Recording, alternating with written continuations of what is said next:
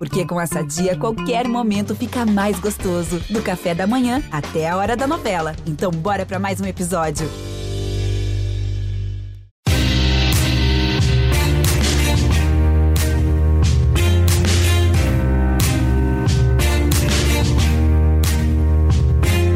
Olá, ouvintes do GE. Eu sou Rodrigo Capelo e este é o Dinheiro em Jogo. Começa agora a nossa série especial sobre balanços financeiros dos clubes de futebol no Brasil.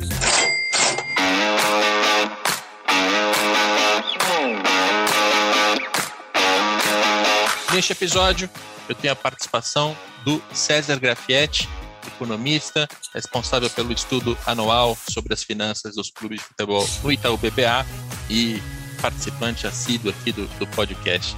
Tudo bem, César? Rodrigo, tudo bem? Prazer falar contigo, com seus ouvintes. Vamos falar de novo sobre balanço, né? Todo ano a gente volta a falar nesse assunto e é sempre bom para ajudar o torcedor a ficar ciente do que está acontecendo com o seu clube.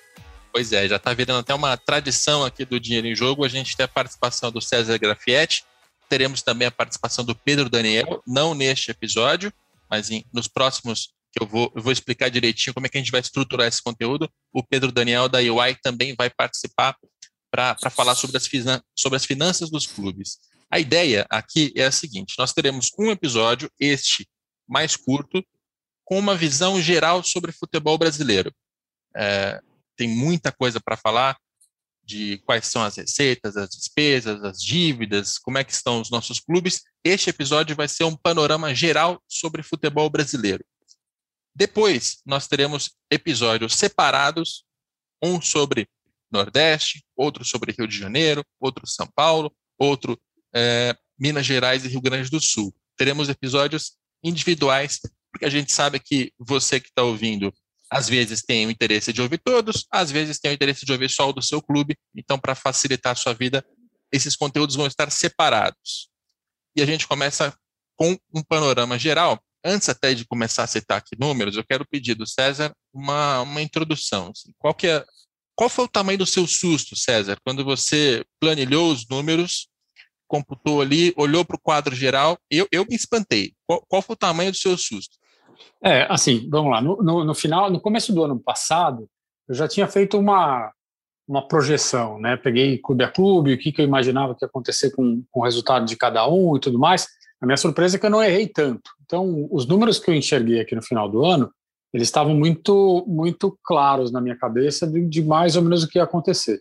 É claro que quando você olha o número consolidado, você acaba tendo alguns efeitos que você não imaginava quando viu a figura lá atrás. Então, quando você olha a publicidade, aí você vê o impacto de Red Bull Bragantino, o número melhora, é, mas o impacto de torcida veio bastante ruim, o impacto de vida de jogador veio pior do que eu imaginava, enfim, num número ou em outro. E aí é, é sempre importante tentar, nessa conversa, pensar em, de duas formas, né? Primeiro no número fechado ali de dezembro de 2020, que é o ano fiscal, e depois no ano calendário, vamos chamar assim, que tem ali a sequência, janeiro, fevereiro, teve competição, teve premiação, teve mais dinheiro entrando. Então, nesses dois cenários, até que, que dentro do possível, é, o susto foi só do tamanho que eu já imaginava, né? um cenário bastante difícil de 2020. Pois é, eu tomei um susto, tomei um susto. Eu já esperava também uma situação é, difícil, eu não fiz projeções com a mesma sofisticação que o César, mas é, mesmo esperando os resultados ruins, fiquei assustado, César. Os dois números é, abrangentes que eu costumo usar, receita e dívida. E aí, uhum. a, a, amostra de clubes que eu, que eu, gosto de trabalhar é sempre de 24. Os 20 que estavam na primeira divisão naquele ano, né, tratando sempre como referência o ano de 2020, e os quatro promovidos da Série B. Nesse caso, a gente está falando do Cuiabá, do América Mineiro, do Juventude e do. Sempre escapam aqui na minha memória. Mas, enfim, são os quatro que subiram da, da segunda divisão. Excepcionalmente, eu coloquei o Cruzeiro na conta. A Chape. A Chapecoense, exato. Excepcionalmente, eu coloquei o Cruzeiro também em 2020, porque se a gente tira o Cruzeiro, você tira muito das dívidas. É verdade. Você tira muito das dívidas e tira também alguma coisa das receitas. Então, daria uma distorção relevante. Então, excepcionalmente, 2020 são 25, os 20, os 4, mais o Cruzeiro. E aí, os números gerais que eu chego são receitas desses clubes, 4,7 bilhões de reais. 4 bilhões e 700 milhões na soma dos 25 clubes em dívidas, 10 bilhões e 800 milhões. É, esse número, assim, ele, ele escalou de tal maneira, assim, dois anos atrás, em 2018, eram 7 bilhões e 300, a gente já achava ruim, já achava difícil, já era mais do que as receitas dos clubes combinadas. Agora são quase 11 bilhões em dívidas. É, a gente vai explicar direitinho a natureza desses números, como é que se contabiliza, quais são os critérios. Tem até algum critério diferente aqui em relação ao que eu faço, ao que o César faz, mas é, de cara eu, eu, fico assustado com essa situação, César, porque são é, é mais do que o dobro em dívidas em relação às receitas. É, é só para você que tá, nosso ouvinte que não, não é familiar com o assunto, imagina o seguinte: você pega todas as suas rendas do ano inteiro, o seu salário, o décimo terceiro, tudo que você tem para receber, e quando você coloca a conta do ano inteiro, as suas dívidas representam mais do que o dobro disso. Se você está desesperado com essa hipótese na sua vida pessoal, saiba, é essa a situação dos clubes de futebol. É isso mesmo, é um bom exemplo. E aí, quando a gente fala em mercado financeiro, quando, quando a gente faz análise de empresa, quando alguém fala assim, ah, essa empresa deve um faturamento, né, que é um, que é um ano de receita, já é um escândalo. Então você está vendo aqui que os clubes devem, de forma geral, muito mais do que isso, de forma consolidada, e a gente vai ver que tem clube que deve bem mais do que, do que essa proporção.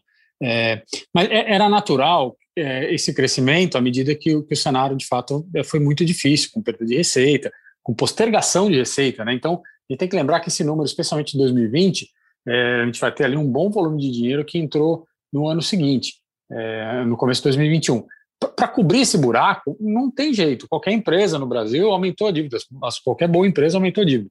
Agora, a gente vem numa sequência, você lembrou bem, que uma sequência de crescimento de dívida.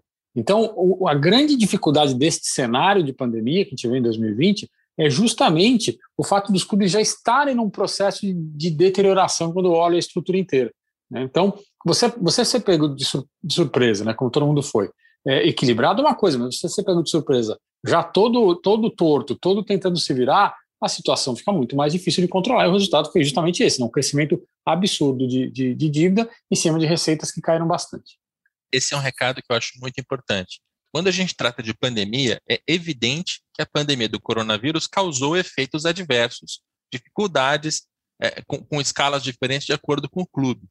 Mas o futebol brasileiro já estava fragilizado antes. Ele já era um mercado que estava vulnerável. Ele tinha muito mais dívida do que ele podia pagar. Ele estava com prejuízos, as contas não fechavam. Quando chega a pandemia, ela só coloca um tom catastrófico, uma história que já era muito ruim, né? Exatamente. É, to, todo mundo sentiu, né? Então, assim, dizer que ah, o futebol foi, sofreu, o futebol sofreu como nós sofremos, como qualquer indústria sofreu. Né? Mas é, quando, quando você sofre é, baseado no, já num cenário difícil, é, é, é, muito mais complicado lidar com o problema. E aí, eu já quero ante, iniciar a conversa e, e, lembrar de uma coisa, né? Você falou em 4 bi 700 de receita para 10 bi 600 de dívida. Só que aquela conta que a gente faz, a quantas vezes você deve da sua receita, é, é importante. Agora, pense que dessa receita você tem que pagar salário, pagar encargo, né, pagar custo financeiro, o que sobra para pagar a dívida, se todo mundo fizesse tudo direito, é são os 20% dessa receita. Então a gente está falando aí de uns 800, 900 milhões de reais para pagar 10 bi e 600 de dívida. Né? Ou seja, você tem mais de 10 vezes o que deveria sobrar ali se o time fosse organizado para pagar essa conta. Então, veja que a gente vai encerra 2020, a gente entra em 2021 ainda sobre efeito de pandemia, num cenário realmente muito complicado para os clubes lidar é, esse, esse, esse ponto é, é interessante é, para o nosso ouvinte entender. Quando eu faço o cálculo aqui, eu tento sempre simplificar ao máximo, porque tem alguns conceitos que eu acho que poluem um pouco a conversa. Então, o, o que o César está falando agora é sobre o EBITDA. A maneira mais é, correta, não que, não que a que eu faça esteja errada, mas a maneira mais correta, mais apropriada, mais, é, sei lá, qual adjetivo eu coloco, seria você colocar o EBITDA versus a dívida. Por quê? Você tem, vamos pensar de novo no exemplo da sua casa aí. Você tem a sua, a sua renda, o seu salário, esse salário cai na sua conta todo mês, e você faz aquele cálculo que eu disse sobre dívidas. Mas isso é só um indicador, é só para você ter uma noção de quão ferrado você está. Por quê? Se você fosse é, pagar, na hora de pagar essa dívida de fato, você vai pegar a sua receita, vai tirar todas as suas despesas, vai pagar a conta de luz, a conta de água, vai pagar o mercado, vai pagar tudo que você tem para pagar, aquela, aquele restinho de dinheiro no final, se é que tem um restinho, é o que você vai efetivamente usar para pagar as suas dívidas. Né? Aquele, aquele seria o seu EBITDA, né? que é a, a sigla aí muito repetida para é, resultado antes de depreciação, amortização, impostos e mais alguma coisa que também sempre foge na hora de lembrar de cabeça. Despesas financeiras. Despesas financeiras, né? juros sobre dívidas. Então, é, o cálculo, se a gente fosse mais complexo ainda, a, a mensagem ficaria ainda pior, porque significaria o seguinte: os clubes precisariam ter um excedente nas suas contas de cotidiano, de receita menos despesa, e com esse excedente pagar as dívidas. Mesmo assim, não daria para pagar. O pior, né, César, e o que a gente encontra nos balanços, é que a maior parte dos clubes está operando no vermelho, está com contas que não fecham, está tá gastando mais do que poderia. E essa, essa, esse é o começo de tudo, né? Onde é que os clubes entram em crise? Começa assim. Ah, começa, é, começa gastando mais do que pode, né? É aquela história de você usar o cartão para ficar comprando coisas, é, a, a, atender os seus desejos, né? Você começa atendendo os desejos, aí você tem que pagar, começar a pagar a conta do desejo e falta para comprar a comida no supermercado e chega uma hora que você fica, você fica estrangulado. Então, os clubes têm um pouco desse conceito. Eles começaram a gastar mais do que podia para contratar atleta, para pagar mais salário. Só que chegou uma hora que os custos para essas estruturas eles são incompatíveis, são muito maiores do que as receitas que os clubes têm que fazer. Porque o clube tem, o, dirigente, de forma geral, tem sempre a, a, a, na cabeça a ideia de que eu vou fazer um bom trabalho, eu vou pegar essas minhas receitas e vou dobrar em, no, durante meu mandato, então com isso eu vou conseguir pagar a conta desse investimento que eu estou fazendo agora. Né? Porque eu vou fazer um investimento, vou contratar, vou pagar um bom salário, e aí eu vou aumentar a torcida, vou aumentar a publicidade, vou conquistar campeonatos e ganhar prêmios. E, só que isso não acontece, né? isso acontece com um, dois clubes por ano. E aí o dirigente vai, vai aumentando a aposta. Então chega uma hora que estrangula, né? que ele não tem dinheiro nem para pagar ali a conta de água, a conta de luz do clube. Então o, o, o grande problema do futebol ele nasce neste conceito e vai terminar numa dívida que fica impagável para a maioria deles. É, dívida impagável é, é um termo que eu venho usando. O que o, o ruim, César, é que quando eu escrevo os textos, deste ano, eu sempre tenho a impressão de que nos anos anteriores eu usei os termos errados. Porque a escala de gravidade ela vai só aumentando, né? A gente, a gente olhava para dois anos atrás e falava, gente, isso aqui tá, tá desesperador, isso aqui vai, vai ter problemas, né? E aí passa o tempo e fica muito pior, parece até que estava fácil antes. É, o cenário parecia tranquilo, né? A gente parece é. exagerado. Você é. fica parecendo exagerado porque sempre piora. Então, pô, o ano passado estava melhor. Agora, é, é, é interessante que a gente está falando aqui de, sempre de consolidado, né? sempre da, da soma dos, dos, valores. Mas aí, quando a gente for olhar os, os, clubes individualmente, a gente vai conseguir enxergar aquele que tratou melhor a situação, até porque entrou melhor no problema. Agora, na, no consolidado, é, o cenário é realmente muito complexo. É, guardando aí um, um, um, sem querer passar pano para o clube, mas de fato foi um ano, um ano atípico, um ano difícil. Agora, não significa que se eles não tivessem todos entrado, entrado num, num, nesse processo organizado, estruturado, eles teriam sofrido certamente muito menos do que eles sofreram. É isso. Aí a gente até entra um pouco no detalhamento dessas receitas para explicar um pouco a evolução ou involução do futebol brasileiro. Eu sempre divido as receitas de maneira que seja comparável ao futebol europeu. Então você tem direito de transmissão, marketing comercial, torcida e estádio que é uma, uma, um termo em português aqui, para você comparar com o match day, que os europeus usam. Match day é o dia do jogo, eles costumam colocar as receitas de estádio todas na mesma conta. A gente aqui tem o sócio torcedor, o sócio torcedor tem uma, uma característica muito próxima do estádio também, porque dá benefício na compra do ingresso, então eu junto essas coisas. Então a gente tem televisão, comercial e, e estádio. É, tem uma linha pequenininha de outros, né? A gente tem o esporte olímpico gera uma, uma, um trocado em alguns clubes, tem as loterias, umas coisinhas pequenas, eu coloco em outros, e tem as transferências de atletas, que é um número que não costuma fazer parte das, das análises de futebol europeu, mas que eu preciso informá-la aqui, porque se a gente tirar os atletas, aí a nossa, o nosso cenário fica, fica ainda mais, mais desesperador. E de maneira geral, é, marketing comercial é algo que está estagnado, não, não piorou, assim, absurdamente por causa da pandemia, está mais ou menos no mesmo lugar. As receitas de estádio, logicamente, bilheteria zerou, então teve um impacto ali razoável, enquanto o sócio-torcedor, associação, teve algumas quedas em alguns casos, mas até que manteve, que para mim foi até uma, uma, surpresa positiva. Atletas está tá num ponto bastante parecido também, é, só para você ter o número aí, é, 1,2 bilhão é o que a gente arrecada aqui com venda de jogador. Né? Lembrando também que eu sempre faço uma, um cálculo que o César aplica lá no estudo dele, que é o de tirar comissões de terceiros e deixar só a receita, a receita líquida, digamos, com a transferência de jogador. É, enfim, essas são as movimentações. E televisão, algo que o César já explicou.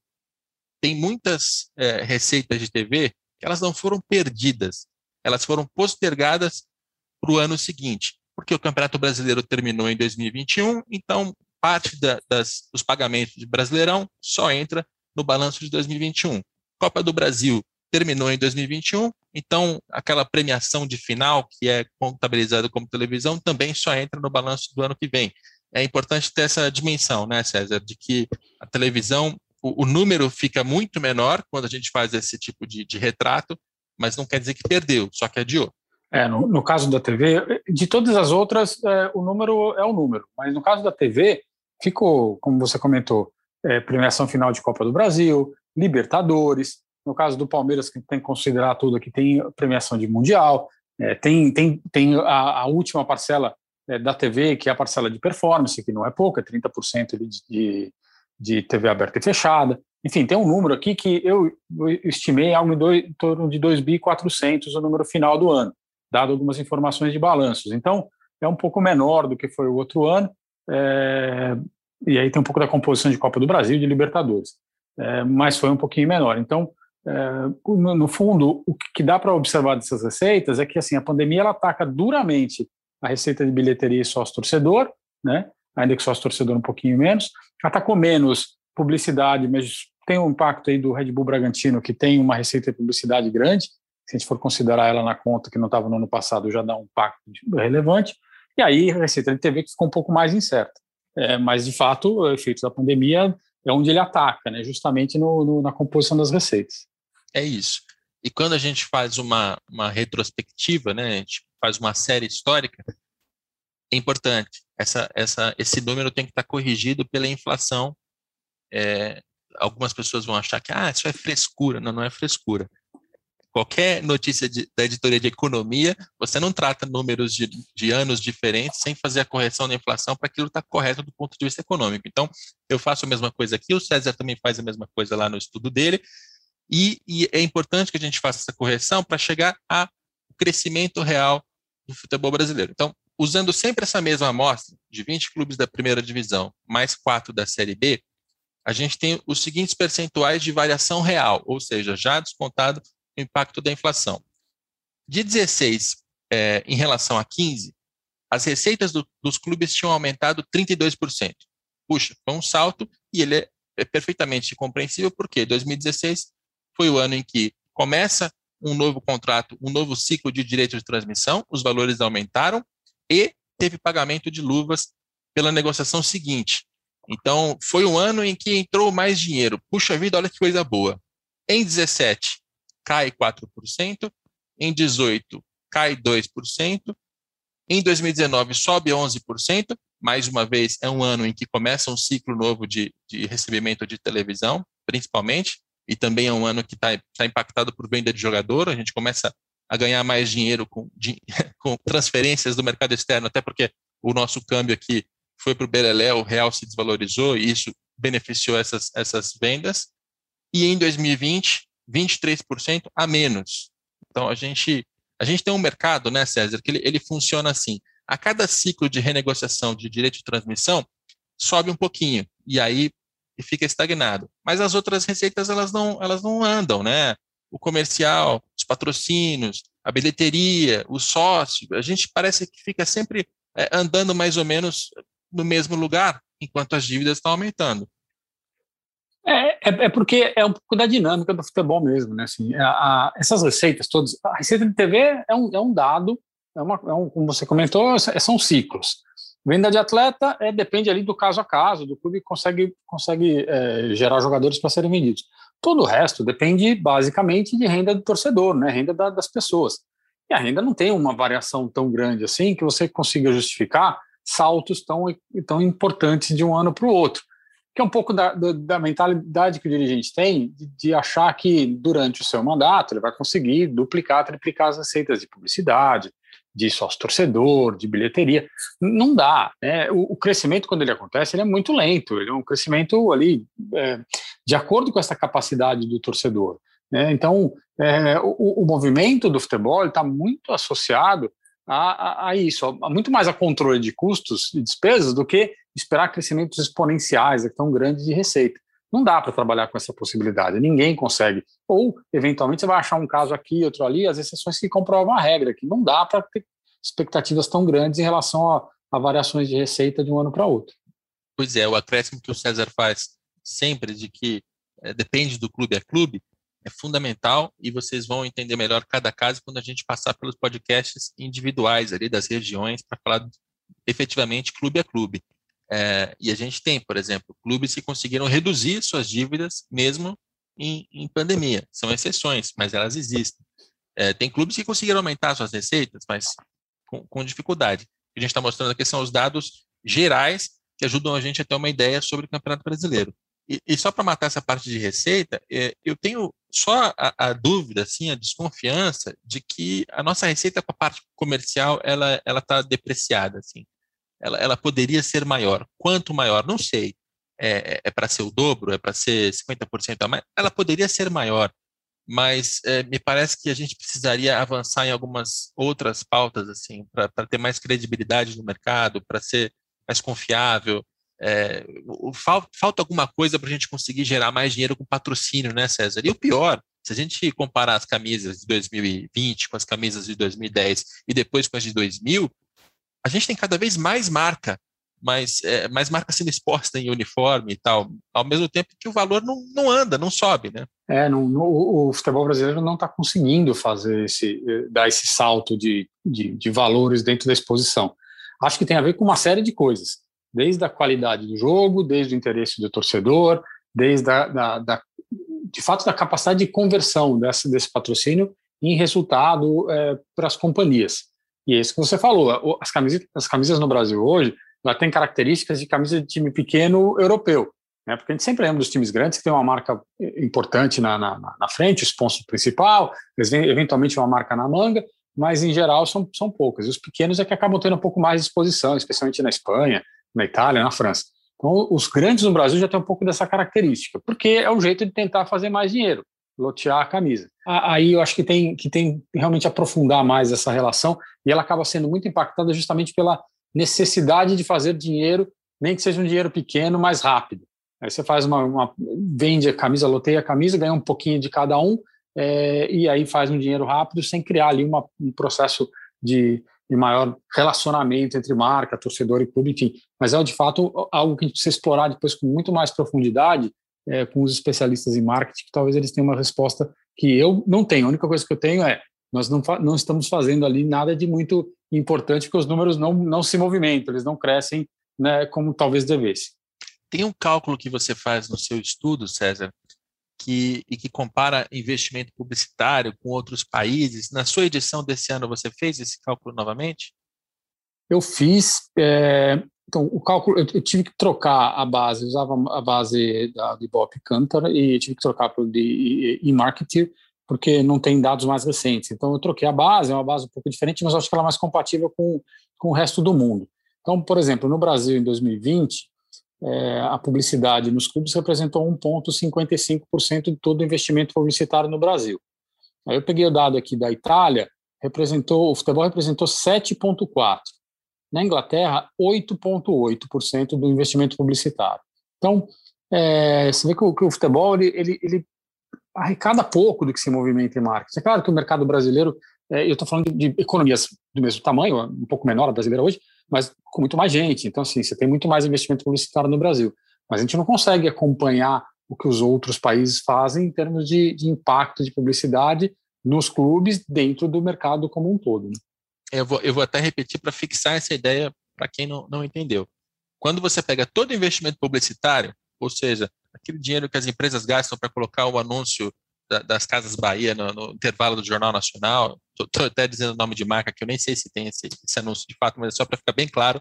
Quando você pega tudo isso, o outdoor, a rede social, tudo, tudo, tudo, qual é o percentual que o futebol representa disso. E aí, quando a gente olha para Brasil, é de quanto? 1,55%. Eu estou com o estudo é do César aqui na frente, eu estou furando a divulgação dele, mas é só nesse aspecto. 1,55% é o que representa o futebol dentro desse investimento publicitário. Na Itália, 7,4%, na Inglaterra, 8,8%.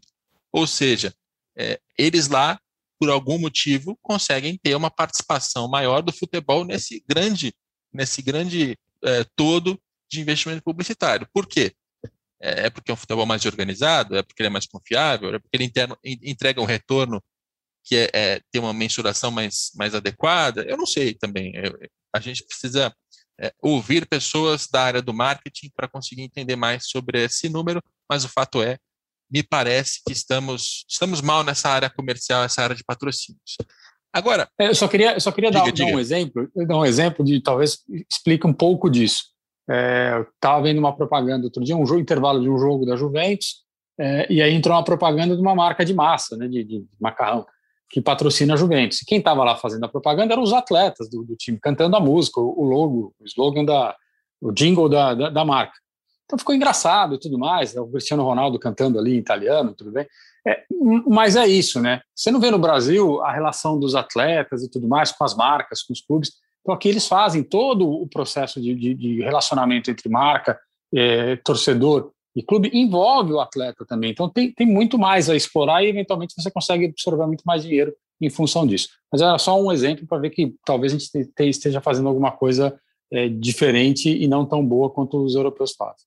E uma nota explicativa: o César está em Milão, ele mora na Itália, por isso ele está fazendo referência à propaganda na Itália. É. Vamos lá, então, seguindo para as dívidas, né? Aí é aquele ponto em que, quando você detalha as dívidas e até é, quem, quem vai comparar os dois trabalhos vai notar uma diferença, porque eu divido aquilo entre é, bancário, fiscal, trabalhista e outros. O fiscal é aqueles impostos parcelados, então Profut principalmente, mas também tem outros, outros parcelamentos de outras, outros programas. Trabalhista é desde salário e direito de imagem corrente até é, salário e direito de imagem atrasado, até aquelas ações judiciais movidas por jogadores na justiça, que costumam ser colocadas lá no longo prazo, como uma provisão para contingência. Olha, vamos perder essas ações, é melhor já contar que vai perder esse dinheiro aqui. Essa é dívida trabalhista. Bancário é empréstimo com. A gente chama de banco, né? Mas o fato é que os grandes bancos eles nem emprestam dinheiro para futebol. Quem empresta dinheiro é, é fundo de investimento, é, são, as, são umas instituições financeiras um pouco menores mas tem delas e tem também de partes relacionadas. Então, quando o mecenas empresta dinheiro, é, isso está considerado aqui como, como empréstimo bancário, porque às vezes ele não cobra juros nenhum, isso acontece hoje no Atlético Mineiro, mas geralmente tem alguma taxa de juros envolvida ali, tem, né, tem, tem uma natureza parecida. E em outros aparece é, intermediário que tem para receber comissão, outros clubes de quem comprou jogador, fornecedores, enfim, tem, tem dados ali separados. Essa é a divisão que eu faço e eu aprendi ela com César Grafietti. Eu não tirei isso da minha, da minha cartola, não. Eu aprendi com César, mas com, ao longo do tempo você fez uma mudança na sua, no seu, na sua metodologia e passou a pegar aqueles números de é, ações trabalhistas na justiça e colocar como uma dívida possível, onerosa. Como é que se chama? É, dívida potencial. Né? Na verdade, isso, as provisões, aquilo que ainda não virou dívida, mas que certamente, no caso de futebol, vai, vai virar dívida. É, a gente só não sabe o valor, né? Porque quando vira dívida você tem que dar um desconto, reduz, reduz normalmente ali é, juros, encargos, uma coisa ou outra, mas, mas é uma dívida, é algo que no futebol vai virar dívida, porque como é trabalhista, a grande parte é trabalhista, é, a gente sabe que ela existe, né? não é que não, não, não existe, então é só uma questão de acertar o valor. É, mas, é, mas é importante sim, tanto que no, nesse próximo relatório eu incluí uma página mostrando essa evolução mais recente, né? e, e mostrando que tem um impacto grande aí, de aí, sei lá, um bilhão, um bilhão, um bilhão e meio, pelo menos, de dívidas que eu chamo de potenciais, que elas devem virar dívida nos próximos um, dois anos, dos maioria dos clubes brasileiros. Legal, é, é, importante fazer esse disclaimer, porque alguém depois vai pegar os dois trabalhos, o meio do César, vai comparar e vai dizer, alguém está errado. Não é isso. Os dados são os mesmos, as, as fontes são as mesmas, são os balanços. É só que eu estou usando o cálculo antigo do César que eu, que eu entendo ele como, como pertinente até hoje. O César fez uma modificação, é só isso. É, e aí, para dar essa ordem de grandeza, a maior dívida dos clubes é a trabalhista, na sequência é a fiscal, parcelamento do, do governo, e depois é, o que eu chamo de outros está empatado com o que tem de instituição financeira, e cada uma dessas dívidas tem um risco diferente. Né? Quando a gente trata dessas dívidas com bancos, é, elas são difíceis porque geralmente tá, estão atreladas a, a crédito para receber, né, César? É, não, é, não, é, exatamente o crédito, está tá atrelado à receita. A receita. Então, o clube ele tem lá um contrato de transmissão, é, ele tem para receber, sei lá, 60, 80 milhões por ano nos próximos anos, ele vai a uma instituição financeira, pega aquele dinheiro adiantado e, e entrega o contrato. Na hora que a Globo ou a Turner forem fazer os pagamentos, ela faz direto para a instituição financeira. Logicamente, ela está ganhando é, juros, deságio, ela tem lá suas, suas vantagens para fazer esse negócio acontecer. E é perigoso, né? Eu, eu aqui no meu levantamento tenho é, 2,2 bilhões de reais só com essas instituições financeiras e, e, partes relacionadas. É, esse é um tipo de dívida que, assim, ele acaba virando é, recorrente, né? Porque assim, você antecipa um ano, é, aí você começa a pagar, e no fim você antecipa o próximo. Então, qual, qual que é o problema dessa dívida? Primeiro que ela, ela já te tira direto o dinheiro que deveria ser usado para pagar para pagar ali despesa, salário, carga, essas coisas. Então, é, já é um dinheiro que não entra na conta do clube. É, segundo, um dinheiro caro. Né? E terceiro, se acontece como aconteceu com o Cruzeiro, que ele cai para a Série B com o Vasco, com o Botafogo, essa receita de um ano para o outro, ela despenca, né? não tem mais aquele paraquedas de, de você garantir uma receita mínima ou é relevante quando você cai para a Série B. E aí, aquela bicicleta que a gente chama de você ficar girando ali a roda para a coisa não parar, é, para. E aí, o que, que você faz? Né? Você não tem mais como se financiar. O, o, nível de receitas que você tem para fazer isso diminui muito. Então, é, uma, é, é um tipo de dívida muito perigoso. Né? Assim como é perigosa também as dívidas trabalhistas e com outros clubes. Especialmente hoje em dia com outros clubes, se eles forem estrangeiros e você não pagá-las, é, a chance de você ser acionado na FIFA e tomar uma penalidade de não poder contratar atleta é muito grande. Então veja que assim a gente está falando de dois tipos de dívidas que são que são que começam a estrangular o clube, né? Não é que são aquelas dívidas que qualquer empresa faz, ela consegue no mercado se refinanciar, alongar é, o, o, perfil de pagamento. Não, o clube não tem capacidade de alongar, tem essa dívida no, no pescoço, né? Tem o pessoal ali no cangote é, cobrando e, e, ao mesmo tempo, o clube não tem receitas para pagá-las, boa parte da, da, das vezes. Então, é, elas, além de serem muito grandes, elas são complexas de tratar ali no dia a dia, né? Pois é. Tem uma outra parte aqui que eu, eu particularmente, eu não, não faço com a mesma qualidade, mas que o César tem um trecho do estudo dele todo a respeito, que é de investimentos. E ali o César tem um recorte que eu acho eh, sensacional, que é separar os investimentos entre contratações de jogadores, investimento na compra de direitos, categorias de base, quanto que se, se gasta ali, né? Tem até uma, uma discussão contábil que a gente não precisa entrar aqui, mas se é gasto, se é investimento, a gente está tá, tá seguindo o critério contábil tratando isso como investimento aqui, e, e estrutura, infraestrutura, centro de treinamento, estádio, né? Coisas relacionadas à, à estrutura. Quando a gente olha esse recorte, é, é muito curioso como o investimento em contratações de jogadores ficou mais ou menos no mesmo lugar, um bilhão e alguma coisinha, né? Entre 2019 e 2020. E ambos os anos com valores muito mais altos do que nos anos anteriores. Lembra que a gente está falando de um futebol em crise, né? Que em 2018 já estava ruim, em 2019 ficou muito pior, em 2020 está desesperador, do ponto de vista de, de dívida, de receita. Mas o investimento não para. Os, os dirigentes continuam contratando e tem aqui, o mesmo 1 bilhão foi gasto. Eles não tiraram o pé do acelerador. Quando a gente olha para a base, aí caiu.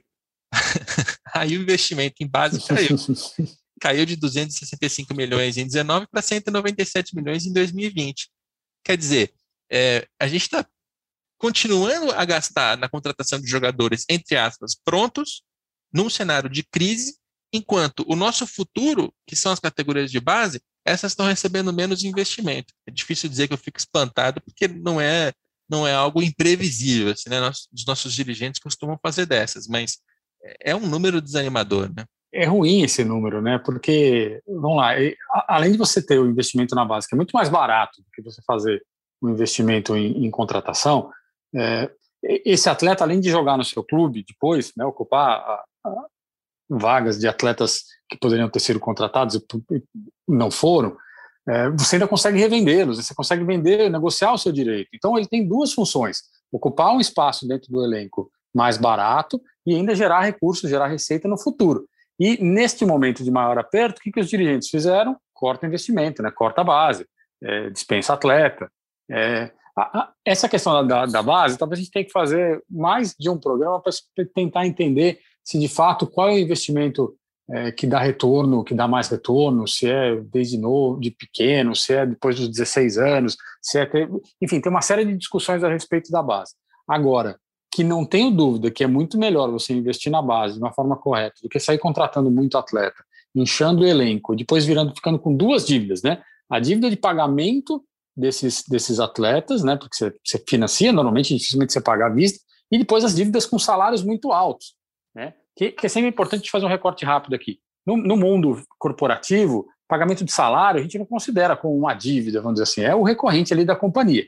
Agora, no futebol, como o mês tem 90 dias na maior parte dos clubes, você vai acumulando. Então, isso vira uma dívida justamente porque você acumulou dois, três meses sem pagar, e aí você vai ter que tirar no, dinheiro novo para pagar uma conta do passado. Então, é, não investir em base e investir em contratação de atleta só te gera problema. A falta de, eventualmente, de desempenho em campo, mas especialmente dívidas e aumento de custos que são, às vezes, incompatíveis com o clube. É, quando, quando você falou agora que o, o mês tem 90 dias, eu lembro da minha mãe que, que tinha, tinha essa mesma filosofia para pagamento das suas contas, mas é, enfim, assunto pessoal demais para a gente entrar aqui, César. O ponto importante é, os clubes eles estão é, reduzindo. Aí tem uma página do estudo dele que ele detalha isso clube a clube. Eu não vou citar todos os números, porque senão fica uma numeralha chata e difícil de entender. Mas olha só, o Flamengo reduziu muito seu investimento em base, o Grêmio reduziu, o São Paulo reduziu, o Palmeiras reduziu um pouco, o Cruzeiro re reduziu muito, né? até é compreensível na situação do clube. O Internacional de Porto Alegre, que era uma referência nesse sentido, tinha os maiores investimentos, reduziu absolutamente. Ele caiu assim de 28 milhões em 2019 para 8 em 2020. Ele tirou 20 milhões de reais das categorias de base. Né? O Bahia reduziu, o Santos reduziu, o Atlético Paranaense reduziu. O único exemplo absolutamente contrário aqui é o do Vasco, que gastava 13 e passou para 20. Né? Gastava, investia, os contadores me, perguntam, me perdoem aí o, uso das palavras. Ele, ele investia 13 e passou pra, a investir 20. O Vasco foi o único exemplo de um clube que, eu não sei é, qual a estratégia por trás disso, a gente pode procurar os dirigentes depois, mas que tomou essa decisão de, no momento em que as contas apertam, gasta menos com contratação de jogador pronto e investe um pouco mais na base. É, mesmo tratando no, no, clube a clube, é muita redução, né, César? É, muita redução. É, né, na hora que apertou, e, e aí quando a gente for falar talvez de custo mais para frente, foi um, um, efeito positivo. Na hora que apertou, aí apareceu de onde reduzir. É que nessa hora que aperta, você acaba reduzindo às vezes mais do que devia e nos lugares mais fáceis de, de fazer isso primeiro. Onde é mais fácil de fazer? Na base. Né? Você dispensa ali um monte de, de garoto, é, aqueles que você já tem dúvida se vão dar certo ou não, você já começa a dispensar, corta custo, reduz o elenco e, e, e, e trabalha de uma maneira um pouco mais, mais enxuta. É, qual o efeito disso? Né? Você primeiro colocou e é, inundou de atletas jovens no mercado. Segundo, para você voltar a refazer os seus elencos, muitas vezes vai te demandar um pouco mais de tempo e algum investimento adicional. É, mas aí todo mundo fez porque é um corte fácil, né? O primeiro corte que você faz é aquele mais simples, e o mais simples nesse caso era a categoria de base. É, até porque é, que tem que economizar, tem. E aí, onde é que economiza? Ah, naquilo que você não vai sentir o, o resultado aqui agora, né? Você não vai ter a imprensa cobrando, você não vai ter o torcedor reclamando na rede social, né? Tá todo mundo preocupado com o campeonato de agora, né? Então, investimento em jogador pronto versus base tem também muito a ver com a nossa cultura aqui claro. do, do, torcedor e da, e da mídia, das pressões que fazem. Muito bem, é, esse podcast ele ele serviu, inclusive, para furar um pouco da, da, divulgação do César. Depois o César vai ter que lidar lá com, com o pessoal de imprensa do Itaú BBA, porque a coletiva do César ainda não aconteceu, ela ainda acontecerá. Ele vai responder perguntas de jornalistas, então pode esperar que o César vai estar na mídia com, com frequência nas próximas semanas. E obrigado por ter aberto aqui já uma parte do seu estudo. Tem, enfim, são 311 páginas. Então, em minha defesa, a gente não abriu quase nada do seu trabalho aqui, né, César? não, tranquilo. Pelo contrário, até para ir chamando atenção e o pessoal ficar curioso e ver depois. Que, que é isso, como você comentou, tem, tem algumas diferenças de, de critério, mas não, não são erros, são só diferenças na, na, análise e tem uma diferença na base também. A minha base de clubes é um pouquinho maior, porque eu já venho trazendo uma base histórica. Então, é, um ajuda o outro aí, e aí a gente vai mostrando que, o que é importante, né? trazendo os números para que todo mundo entenda a realidade do futebol hoje. É isso aí. Bom, nas próximas é, semanas, eu não sei quantas, eu não sei exatamente qual vai ser o cronograma de publicação aqui, porque eu ainda tenho que escrever.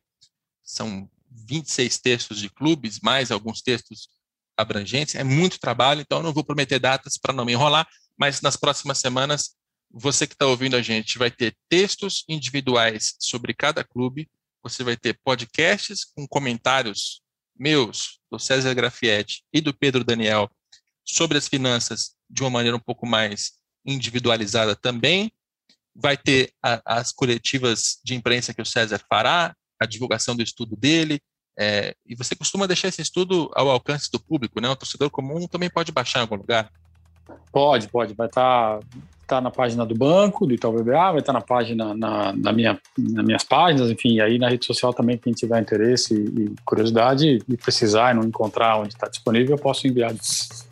É isso aí. Aproveito para divulgar que o César no Twitter é arroba César Grafietti. Acho que é a melhor rede social para te encontrar. Você está também no Instagram, mas para fins profissionais, o Twitter é o mais adequado, suponho. É isso aí. É isso aí. Maravilha. Obrigado pela sua audiência até aqui, obrigado pela participação do César. Vamos começar a nossa série anual. É, esse é o nosso primeiro episódio. Ele tem a produção do Pedro Suaide, tem a coordenação do André Amaral e do Rafael Barros. E a gente volta em breve, na próxima segunda-feira, com mais de um episódio para compensar aí é, esse especial, essa série especial. A gente volta em breve com mais um Dinheiro em Jogo.